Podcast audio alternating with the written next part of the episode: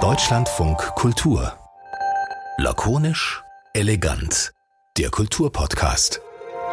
Mit Emily Tumi, guten Morgen. Und Julius Stucke, hallo. Schön, dich auf dieser Couch ähm, zu sehen heute. Ja, schade, dass wir nicht wirklich auf einer Couch sitzen. Das fände ich auf jeden Fall wesentlich angenehmer für das Thema, was wir uns heute vorgenommen haben.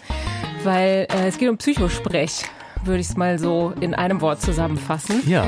Wir haben so ein bisschen die Wahrnehmung gehabt, dass es alle sind so getriggert, äh, leben in toxischen Beziehungen oder wollen da gerne raus, weil ganz viele Red Flags überall und man muss ja so ein bisschen auf die Self-Care achten und kennt vielleicht auch mittlerweile seine Bewältigungsmechanismen oder projiziert gerne. Hm.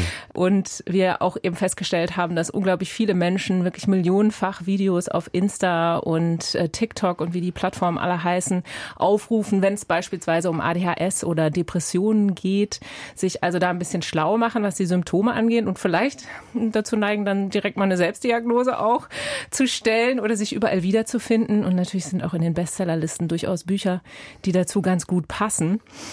Und jetzt ist auch noch Ende November und irgendwie sind ja alle depressiv. Ende November ist bei äh, dir. Oh Gott.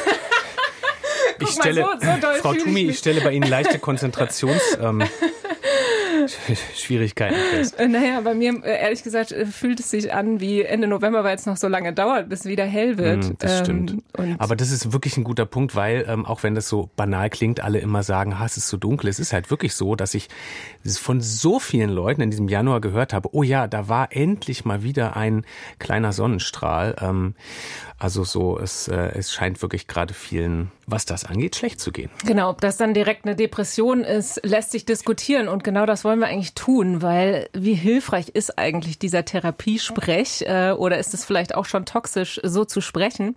Und dafür haben wir uns einen Gast eingeladen, Matthias Renger. Herzlich willkommen bei uns. Vielen Dank. Danke du, für die Einladung. Du, ja. ja, Entschuldigung, ich spreche direkt mal drüber und gerne, gerne.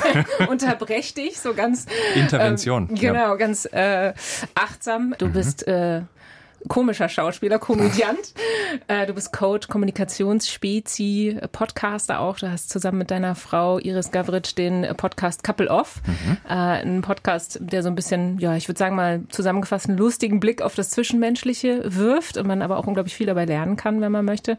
Und ihr beide habt auch ein Buch geschrieben. Mhm. Shit Moves vom Manipulieren und Manipuliert werden. Ähm, was ist ein Shit Move? Ein Scheinargument in einem Wort. Also ein Mittel, ein Foul eigentlich wie im Fußball, äh, ein Mittel, das man einsetzt, wenn man miteinander streitet, selbst wenn es nur ein ganz kleiner Konflikt ist. Mhm. Und dabei dann halt nicht über die Sache redet und nicht versucht, den anderen von etwas zu überzeugen oder die eigene Sicht einfach nur fair darzustellen, sondern den anderen zu untergraben, zu attackieren. Ja. Ich, ich würde da total gerne einfach noch mal ein bisschen irgendwie in dieses Problem reingucken. Also Problem, vielleicht ist es ja auch kein so großes, ist ja auch eine Sichtfrage, aber in die Zustandsbeschreibung von diesem Therapiesprech. Also nutzt ihr sowas eigentlich auch selber? Also ähm, Emily, äh, Matthias, nutzt, nutzt ihr selber solche Begriffe und denkt ihr da aktiv drüber nach? Stören euch solche Begriffe? Hängt ihr euch daran auf? Wie, wie erlebten ihr Therapiesprech? Also tatsächlich, wo wir beim Trigger waren, ist das was, was ich durchaus bei mir beobachte, dass ich das benutze und wo ich auch gelernt habe, dass äh, Trigger erstmal etwas ist, wofür man selber verantwortlich ist. Es sei denn, man lernt sich kennen und andere kennen dann die eigenen Trigger, dann sind die natürlich auch quasi mitverantwortlich dafür, da jetzt nicht die ganze Zeit einen zu triggern. Aber das Problem bei dem Wort ist natürlich, dass es auch äh, eine Bedeutung hat in einem Kontext von einer Diagnose, dass wenn man ein Traumata hatte und äh, mit bestimmten Gerüchen oder Geräuschen oder äh, Situationen konfrontiert ist, die die Erinnerung an dieses Trauma wieder hochholen, dass es äh, dann natürlich eine ganz andere Bedeutung bekommt, was für ein Wort das eigentlich ist und in der Alltagssprache dann das so ein bisschen verwässern kann, wenn man Trigger benutzt, dass das eigentlich eigentlich aus diesem Diagnosekontext kommt und eben für Menschen, die tatsächlich mit solchen Trauma äh, konfrontiert sind, damit umgehen müssen, ähm, schwierig ist, wenn dann jeder sagt, ja, ich habe da auch so meine Trigger. Ne? Mhm. Und das ist, glaube ich, so ein bisschen das Problem, über das wir vielleicht auch oder dass ich da so sehe im Therapiesprech, dass eben tatsächliche Diagnosen verwässert werden können. Ich benutze, wir benutzen schon auch immer mal wieder diese Worte, ich würde sagen, sparsam im Vergleich zu anderen, wenn ich äh, anderen zuhöre, wie oft dann gerade solche Worte wie Trigger fallen. Aber jetzt speziell bei dem Wort, da können wir gerade drüber reden, weil wir das äh, anscheinend mal in irgendeiner Folge verwendet haben und ich habe überhaupt nicht drüber nachgedacht. Ähm, als Verb. Irgendwas hat etwas getriggert, eine Erinnerung getriggert oder so. Und das finde ich erstmal eine korrekte, eine korrekte Verwendung, dass es eine Auslösung ist, ja. Und da gab es ein Feedback einer Hörerin, die gesagt hat, dass äh, dieses Wort Trigger doch eigentlich vorbehalten sein müsste für diese wirklich spezielle für diesen psychologischen Kontext, therapeutischen Kontext, in dem du einen Trigger isolieren und betrachten und dran arbeiten kannst. Ich merke, dass ich das lese, so ein Feedback, und mir denke, nee, es gibt, es gibt wirklich zwei verschiedene, mindestens zwei verschiedene Kommunikationen, in denen man diese Worte verwenden kann. Die, die sie beschreibt, in der man dann eben aufpassen muss, dass man es nicht verwässert, und die, in der es nützlich ist, so ein Wort zu verwenden. Weil man damit einfach gerade sehr genau beschreibt, was man völlig harmlos, ohne therapeutische Intention äh, erlebt und damit äh, teilen kann, ne, die eigene Realitätswahrnehmung mit dem anderen teilen kann. Das gilt für die meisten dieser Wörter. Wir, wir könnten das ja wahnsinnig ausweiten. Ne? Es gibt ja so viele Wörter. Ähm, Trigger, Trauma, ähm, mhm. das sind, das sind ja noch, da sind es ja noch Sachen, die man eben auch gut in den, in, in den Alltag einbauen kann. Also die können ganz gut in die Alltagssprache wandern, weil sie sich auch im Prinzip einfach übersetzen lassen, mhm. Äh, weil ich auch eben sagen kann, da ist irgendwas, was irgendwas bei mir auslöst. Das ist, das ist ja der, das sozusagen das eine Set von Sprache und dann gibt's ja aber auch noch das andere Set von Sprache, wo wir auf der Diagnoseebene sind. Ne? Ja. Also äh, Depressionen, ADHS, ja, bei Trauma vielleicht auch schon, das ist so irgendwie an der Grenze so. Also das heißt, müssen wir jetzt irgendwie da auch nochmal trennen zwischen den Begriffen, die die quasi harmloser, wenn man so will, sind, weil sie einfach in den Alltag fließen können und denen, die halt diagnostisch sind, wo man vielleicht noch mal ein bisschen vorsichtiger sein muss, weil dann eben Leute viel berechtigter oder noch berechtigter sagen, Entschuldigung, also ich habe diese und jene Diagnose, ich finde das jetzt irgendwie äh, verwässern ist ja nicht das Richtige, aber das, das banalisiert dann irgendwie meine Diagnose, wenn, wenn du auch den ganzen, die ganze Zeit sagst, so, ich habe gerade so eine depressive Phase. Also muss man da auch zwischen diesen beiden Sets von, von Therapiesprech nochmal trennen? Ich würde, ich würde von der Intention rangehen und darin unterscheiden. Wenn ich das Gefühl bekomme, dass jemand mit so einer Sprache so umgeht, dass die Intention dahinter wirklich ist, mir vielleicht was abzusprechen, was ich habe und wo das Wort viel eher zutrifft. Mhm dann finde ich es berechtigt, da gegenzugehen und zu sagen, hey, das, da fehlt Verständnis, da fehlt ein Verständnis für das Wort, woher es kommt, was es bedeutet. Und genauso gilt das aber auch andersrum. Es kann ja meine Intention sein, dass ich jemandem eine Sprache verbieten und verunsichern möchte und sagen möchte, nimm diese Sprache nicht. Das ist meine Sprache. Es geht da sehr viel um Macht und Ermächtigung insgesamt in dem Thema. Also, dass diese, dass diese Begriffe gebräuchlicher werden, verbreiteter werden, hat mit Ermächtigung zu tun. Je mehr wir benennen können, was es ist, was möglicherweise in uns vorgeht oder ganz sicher in uns vorgeht, desto agiler werden wir damit, desto mehr können wir damit umgehen halt. Äh, es kann aber natürlich auch in die andere Richtung gehen, dass man sich damit einfach nur einzementiert und sagt, ich habe jetzt ein Wort dafür gefunden, super, jetzt habe ich eine Entschuldigung, jetzt kann ich drinbleiben. Mhm. Weil das ja so schwer ist, rauszukommen aus einem Trauma oder was auch immer es ist. Und dann ist es aber eigentlich gar keins, sondern es ist einfach nur bequem. Man kann gerade drinbleiben. Hm. Ich hoffe, man kann gerade gut unterscheiden, dass ich jetzt hier genau nicht die Leute meine, auf die das Wort absolut zu Recht zutrifft. Ja. Würdest du auch einen Shit, einen Shit-Move erkennen können bei denjenigen, die die Diagnose vielleicht haben und das trotzdem auch als Schutzschild benutzen? dass sie das äh, als Entschuldigung benutzen, ich hab da was, oder wie meinst du? Äh, ja, und das zu einem Problem von anderen machen, ohne hm. dass es deren Problem sein müsste? Ja ähm, um es einen, einen konkreten Shitmove aus dem Buch, wir haben die da ja auch kategorisiert, ne, was das dann jetzt ist. Der erste, der mir einfällt, wäre so ein Twist-Move, dass man es einfach umdreht, dass man das eigene oder dem, dem anderen die Worte im Mund verdreht.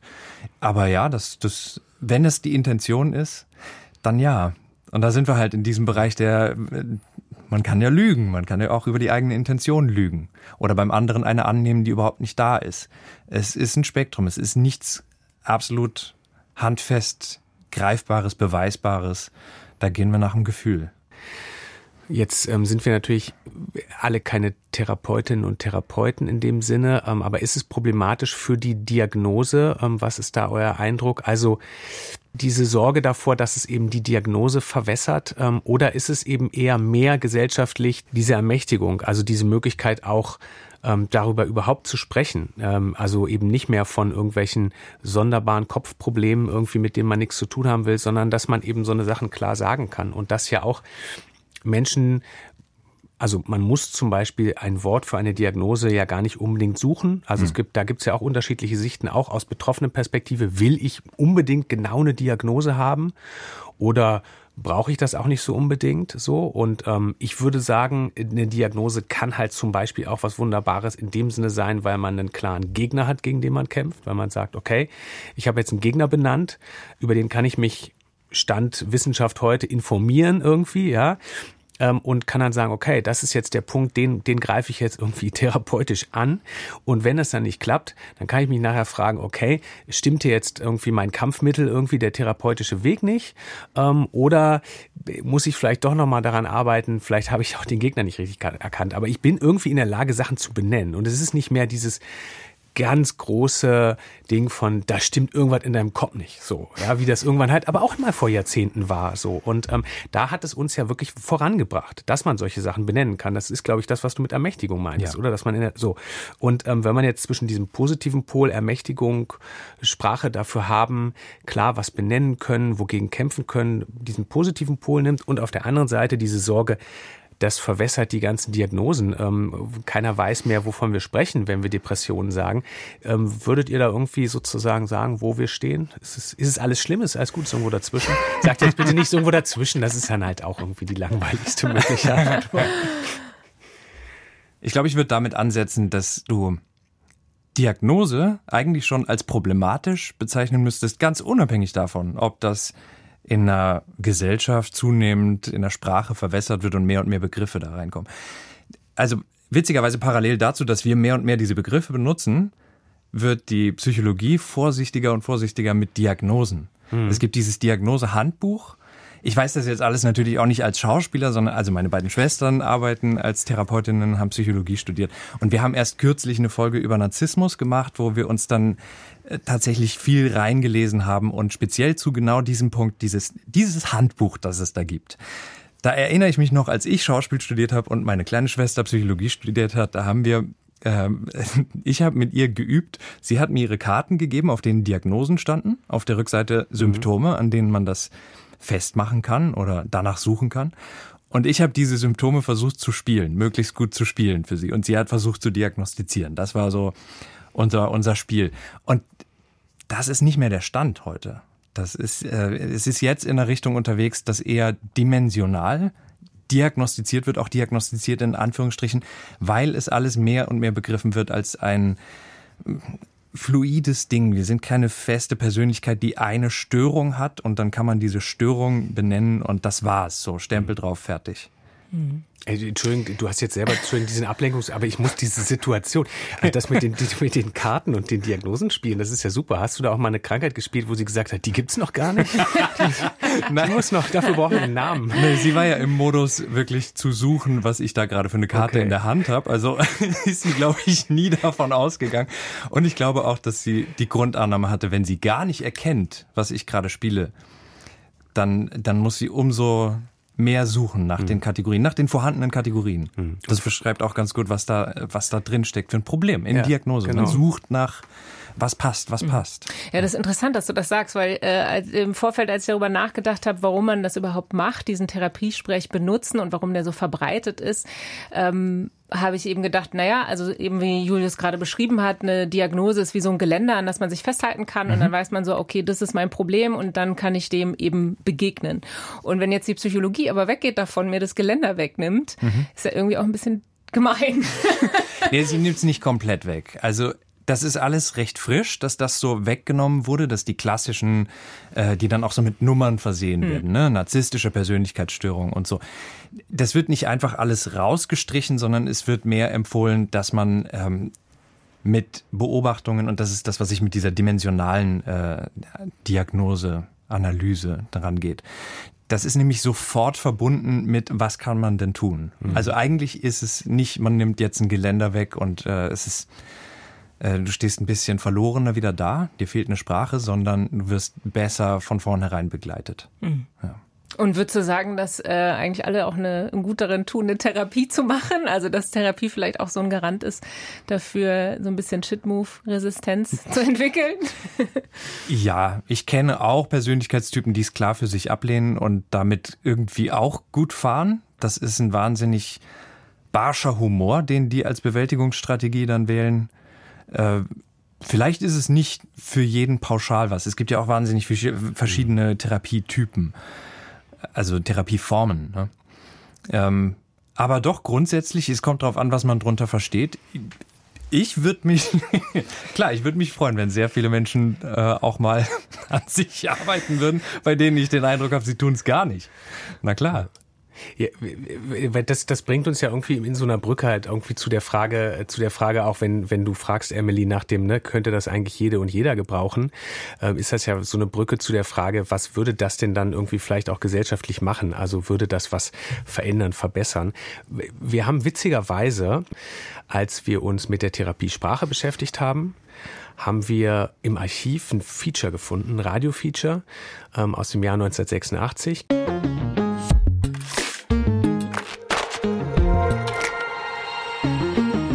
Diese Gefühlssprache kann man auch hören in der Männer-Selbsterfahrungsgruppe, im Café unter Freundinnen, beim Problemtee in der studentischen Wohngemeinschaft. Dort hätte der junge Mann auch sagen können, ich habe die frustrierende Beziehung zu Irene aufgegeben und, nachdem der größte Leidensdruck vorüber war, einige Monate Trauerarbeit geleistet.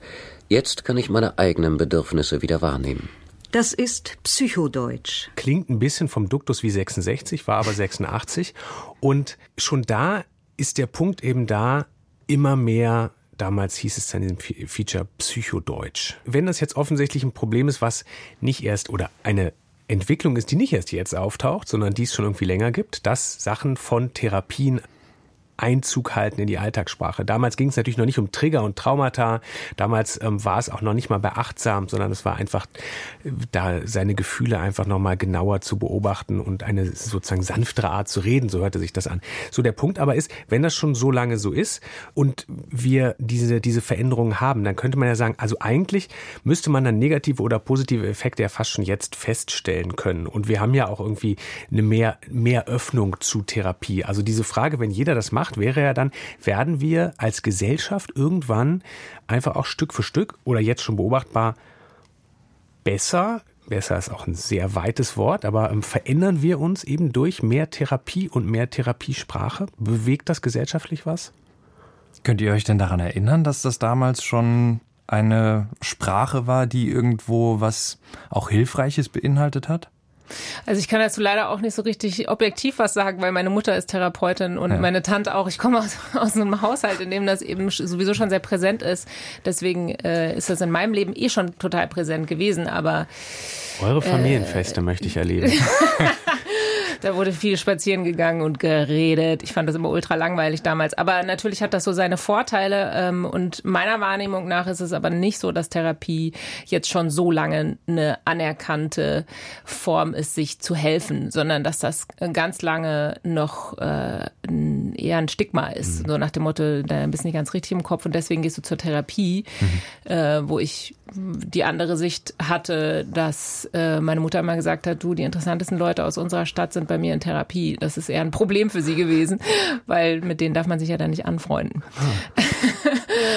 Aber ja, weiß ich nicht. Wie seht ihr das? Ja, ich habe also ähm, jetzt war ich natürlich ähm, jetzt als dieses Feature rausgekommen ist 86 auch noch auch noch zu jung, um darüber aktiv nachzudenken. Aber ich erinnere mich schon an so einen ähm, und und das ist auch ein interessanter Punkt an so einen eine Zeit, in der man das ähm, diese sanfte vorsichtige Sprache zumindest, eben ohne so eine Worte wie Trigger und so, wo man die eigentlich eher belustigen, belustigt benutzt hat. Also das war sowas, worüber man sozusagen, es gab, weiß ich nicht, da gab's auch Comedy hieß es damals noch nicht, aber Figuren, sozusagen Charaktere irgendwie von Komik, ähm, die sozusagen ein bisschen den sanft Sprechenden gegeben haben, der irgendwie ganz bewusst und vorsichtig sich aber auch nie auf eine Seite festlegt. So, also das war so eine Art, man hat sich darüber lustig gemacht.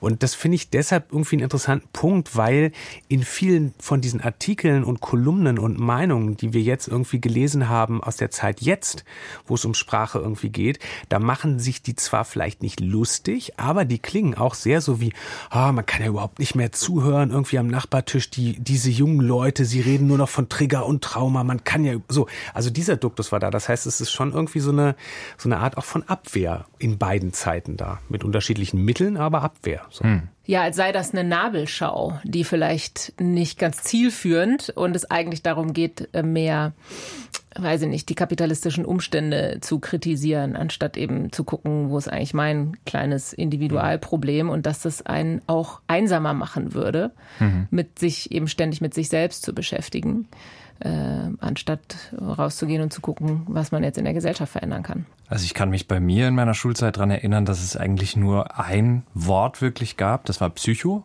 mhm. das verwendet wurde und das war halt nicht nur eine Beleidigung, ein Stigma, sondern hatte auch eine Funktion, dass man damit Unberechenbarkeit, unberechenbares Verhalten eindämmt, also wie so ein Regulativ in der Gruppe, in der Gemeinschaft. Mhm. Jeder, der sich nicht so verhält, wie wir das erwarten und kennen, ist halt sofort ein Psycho. Und genau Psycho das. Psycho oder ein Psycho? Nee, es war, es war, war schon Psycho. ja, aber es ist, äh, mir fällt zumindest nichts darüber hinaus noch ein, was noch verwendet wurde an Sprache. Und da ist ja auch die Intention relativ schnell klar, ne? was, das, was damit gemeint war. Das kann ich erst in den letzten paar Jahren beobachten, dass das so viel reicher geworden ist an Vokabular und dass man auch über das Klischee hinaus und über das Lächerlichmachen hinaus, wenn es einen interessiert, wenn man so ein Wort hört, auch aus einer Ablehnung heraus. Wenn ich am Nachbartisch Leute reden höre und die verwenden Worte und es klingt für mich wahnsinnig nach Nabelschau und nach, nach Selbstbestätigung und so. Ich kann ja trotzdem nach Videos zum Beispiel schauen, wo Leute unglaublich reich und tief und interessant und mitreißend darüber sprechen, was alles dahinter steckt. Mhm. Damit kann man viel anfangen. Ich weiß nicht, ob jeder. Ich schon. Alle Leute, die ich kenne, wirken auf mich auch so, als könnten die damit sehr viel schnell anfangen, wenn man entdeckt, wie wie interessant so eine, allein so eine Projektion sein kann. Doch, das würde ich schon für was Universelles, Menschliches halten, dass wir alle an andere geraten, auf die wir eigentlich etwas projizieren oder an die wir genau deshalb geraten oder mit denen aneinander geraten, weil sie etwas mit uns zu tun haben, wo wir vielleicht einen blinden Fleck haben. Und das kann super interessant sein. Ich glaube für jeden Menschen, das dann irgendwann zu entdecken. Also dann stellen wir im Großen doch so ein bisschen vielleicht irgendwie schon einen Fortschritt fest. Also mehr reichhaltige Sprache, anderer ja. Umgang damit, Neugierde da reinzugucken, Interesse daran. Gut, ja, ich wollte mal was Positives sagen. ich schlag mich auf jeden Fall auf die Seite, ja. Wobei ich äh, auch schon das Argument gelesen habe, dass äh, sich mit psychologischem Wissen und den entsprechenden Begriffen ähm, zu bewaffnen mhm. auch dazu führen kann, dass man sich davon eigentlich distanziert. Also dass es dann gar nicht mehr wirklich darum geht, tatsächlich zu fühlen, okay, was ist jetzt gerade in dieser Situation passiert, sondern sich genau mit dieser Sprache eben drüber zu stellen oder zu distanzieren auch, also zu intellektualisieren, hm. statt äh, ja, sich wirklich damit auseinanderzusetzen, was da gerade passiert ist. Das ist das, was ich mit diesem Limitieren meinte, dass es auch natürlich die Kehrseite hat. Wenn es ein Werkzeug ist, das einen ermächtigt, dann kann es aber auch in die Gegenrichtung gehen. Ich glaube, es gibt sogar eine noch viel schlimmere Sache, also dann nicht nur Werkzeug, sondern Waffe, wie du sagst wenn diese Sprache in die Hände jetzt speziell von Narzissten, von wirklichen Narzissten kommt, weil die das so gerne machen, es umzudrehen und ihr eigentliches Opfer als den Narzissten zu bezeichnen und Gaslighting zu betreiben. Das ist, das ist, glaube ich, wirklich gefährlich. Hm. Vielleicht noch einen anderen gesellschaftlichen Blick, über den ich nachdenke, äh, ist das Argument zu sagen, diese Beschäftigung mit sich selber, die führt eigentlich dazu, dass man einsamer wird. Gar nicht. Du schüttelst den Kopf, Julius. Nee, das ist aber auch, also Matthias, du hast es ganz am Anfang gesagt, ne? es ist immer die Frage jetzt, wen man das fragt, hm. in welcher Situation man das fragt. Ich kann zumindest ohne, ähm, ohne Diagnosen auf den Tisch zu legen, weil ich natürlich Angst vor Shit-Moves habe, die mir dann drohen. Nein. Also, ich finde die Beschäftigung, ähm, die Beschäftigung ähm, mit dem, mit sich selber ist in dem Fall, wenn man wirklich irgendwelche ähm, Probleme hat, ähm, die muss einen ja nicht zwingend einsam machen und, und dieses, dieses Abtauchen da rein und das auch sprachlich benennen, sondern im Gegenteil, auch das kann einen ja, da waren wir gerade, auch das kann einen ja offen machen, links und rechts zu gucken und nämlich zu schauen, ah, okay, das stelle ich jetzt irgendwie fest. Wie geht es eigentlich anderen? Was höre ich von anderen, ganz viel zu konsumieren sozusagen und zu gucken, ah ja, gut, ähm, hier sehe ich mich wieder, da vielleicht auch nicht. Und ähm, also all diese Beschäftigung ist ja eine Beschäftigung mit, mit anderen Menschen. Ähm, und ich finde, das, das macht nicht einsam. Also ich meine, aber das ist wirklich so individuell. Ich meine, wenn jetzt jemand fragst, der irgendwie, der, der sich damit, der sich immer weiter zurückzieht, kann das natürlich auch einsam machen. Ich glaube, das kann man nicht so einfach beantworten. Was wäre denn der Kausalzusammenhang, dass man mit dieser Beschäftigung sich so viel für sich selbst interessiert, dass keine Zeit mehr übrig bleibt, sich für andere zu interessieren? Äh, ja, die Argumentationslinie ist, dass wir in einer Überflussgesellschaft leben und deswegen die Zeit haben, überhaupt sich so mit sich selber zu beschäftigen und äh, dass das aber eben ähm, die Hyperindividualisierung begünstigt. Also dass man mhm. quasi äh, sich eben wie ein bisschen nabelschaumäßig so sehr mit sich selbst beschäftigt, äh, dass man ähm, ja vielleicht bei sich selber hängen bleibt und die selbst daraus eine Selbstinszenierung auch noch macht und mhm. ne, also so wie äh, du bist die ganze Zeit bei Insta und hast keine richtigen Freunde. Ja. So in dem in dem Dreh habe ich das verstanden. Ich teile, glaube ich, dazu dann auch noch mal so einen Satz, den ich einmal in der Therapie gehört habe. Da ähm, da bin ich hingegangen, weil ich mich antriebslos gefühlt habe, weil ich die ganze Zeit Ideen hatte und ich habe sie aber nicht umgesetzt, angepackt. Damit bin ich in eine, in eine Psychoanalyse gegangen. Und als ich erklärt habe, ich habe erzählt, er hat hauptsächlich zugehört, der Therapeut. Sehr wenig äh, gesagt, höchstens mal eine kleine Frage zur, wie genau kann ich das verstehen, sowas, ne? Aha. Äh, genau. Irgendwann kam ich auf eine Geschichte, die ich ihm erzählt habe, dass ich, als ich neun war, so konnte ich mich erinnern, das erste Mal so aus eigenen Stücken gesagt habe, ich mache jetzt mal was, ohne dass mich jemand drum bittet. Ich repariere einen Hammer im Werkzeugkeller meines Vaters. Mache ich ihm eine Freude. Und während ich damit beschäftigt war, das zu machen, habe ich oben sowas wie eine Sirene gehört und bin halt hin, um zu gucken, was das war. Und das war keine Sirene, sondern die Stimmen meiner Mutter, meiner Schwester, die haben geweint, weil mein Vater gestorben war. Und diese Nachricht kam in dem Moment. Und ich habe ihm das erzählt und gesagt, vielleicht habe ich als Kind, da hat man ja eine komische Logik manchmal, abgespeichert, wenn ich was aus eigenen Stücken mache, ohne dass mir jemand sagt, Matthias, das ist das, das ist jetzt deine Aufgabe, dann passiert was Schlimmes. Und darauf hat er geantwortet, das ist entweder eine sehr gute Erklärung oder eine sehr gute Ausrede. Und danach bin ich nicht mehr in diese Therapie gegangen. Nicht aus Ablehnung, weil, sondern weil ich wusste, ich habe alles bekommen, was ich brauchte. Mhm. Das war der Satz, den ich gebraucht habe. Und der ist vielleicht so ein bisschen passend zu dieser ganzen Frage nach den Begriffen. Mhm. Entweder sind sie für dich eine gute Erklärung, die dir hilft, die dich weiterbringt, oder sie sind eine gute Ausrede. Und solange du das begleitend immer mit betrachten kannst. Mache ich das gerade? Ist, ist meine ganze Beschäftigung dazu da, dass ich mich dran weiter festhalten, weiter drin bleiben kann in einem Problem oder einfach nur das Problem irgendwo anders hinschifte? Jetzt werde ich halt einsam dadurch, ja. Dann ist es vielleicht äh, in der Qualität zu sehr eine Ausrede. Wow, das ist auf jeden Fall eine starke Schlussgeschichte, die du da hingestellt hast, ja, würde ich sagen, ja, oder? Ja, ich finde auch. Also also ich finde es eine starke Schlussgeschichte, aber ich würde trotzdem noch einen Punkt, was eben die ganze Zeit mir so im Hinterkopf hängt, ist dieses, ähm, dieses Shit-Move-Beispiel vom Anfang, was ihr gebracht habt, eben die Öffnung, die gegen dich verwendet wird. Mhm. Ähm, so, ähm, weil ich das eigentlich, das finde ich so schmerzhaft irgendwie, diese Erkenntnis, dass ähm, dass ja seit relativ langer Zeit jetzt der Punkt da ist, wir müssen entstigmatisieren. Hm. Das heißt nicht, dass jeder irgendwie nach draußen treten soll und sagen, hallo hier, das habe ich so, ähm, sondern jeder wie er will. Aber trotzdem, dass es natürlich gut ist, wenn man Menschen hat, die auch nach draußen treten. Oh, manche sagen dann Botschafter, wie auch immer, Personen, die sagen irgendwie so, ich, ich bringe das mal ein bisschen mehr in die Öffentlichkeit und nehme ein bisschen was von diesem Stigma weg und, und, und bilde damit auch ein bisschen. Und wenn dann gleichzeitig dieser fiese Shit-Move immer droht, von hinten so, ähm, äh, dann kann man sich ja wieder fragen, ist das vielleicht doch nicht gut? Also das ist sowas, woran ich total hänge irgendwie. Also ist dieser Shit-Move nicht eigentlich, wird da gerade gekämpft um dieses Offensein? Macht der Shit-Move uns das kaputt? Oder sollten wir den jetzt auch nicht zu ernst nehmen? Ich glaube, das ist auch wieder so eine, wirklich eine Frage nach der äh, Conditio Humana. Das ist das. Du musst dich öffnen, du musst diesen, diesen Mut halt haben. Oder du kannst es nicht tun, hast davon aber auch wieder Nachteile. Einsamkeit ich, zum Beispiel. Ja, ich, ich würde immer fürs Risiko plädieren, wenn du es verkraften kannst. Und natürlich kann das schiefgehen, wie das Leben. Also, wenn man die Wahl hätte, ob man sich gebären lassen will und auf die Welt kommen will wissend, was dadurch alles auch dazugehört an Schmerz, an Schrecklichem, an vielleicht einem schrecklichen Tod und so weiter.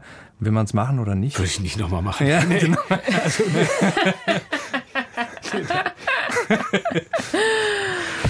Ja, Matthias ja. Renger, schön, dass du da warst. Vielen, vielen Dank. Ich freue mich auch, danke, das man, war schön. Ja, man kann dich hören äh, in dem Podcast Couple Off, mhm. dein Buch kaufen, Shit Moves, das du zusammengeschrieben hast, genauso wie du den Podcast machst mit Iris Gavritsch. Mhm. Und ihr seid jetzt auch auf Tour bald. Genau. Im April. März und April. Ja. April. Super. Das könnt ihr euch alles reinziehen, aber bitte erst, nachdem ihr ähm, natürlich alle Folgen lakonisch elegant, die ihr verpasst habt, nachgehört habt und mit fünf Sternen bewertet habt und uns geschrieben habt, ähm, was ihr zu der heutigen Folge denkt. Das erst erledigen. Lakonisch elegant at deutschlandfunkkultur.de. Genau. Wenn man sich das gemerkt hat, dann ist, hat man alles bewältigt. Okay. Bewältigt, genau. Matthias, Emily, vielen Dank. Macht's gut. Ich danke euch. Tschüss. Tschüss. Tschüss. Deutschlandfunk Kultur. Unsere Podcasts. In der DLF Audiothek und überall dort, wo es Podcasts gibt.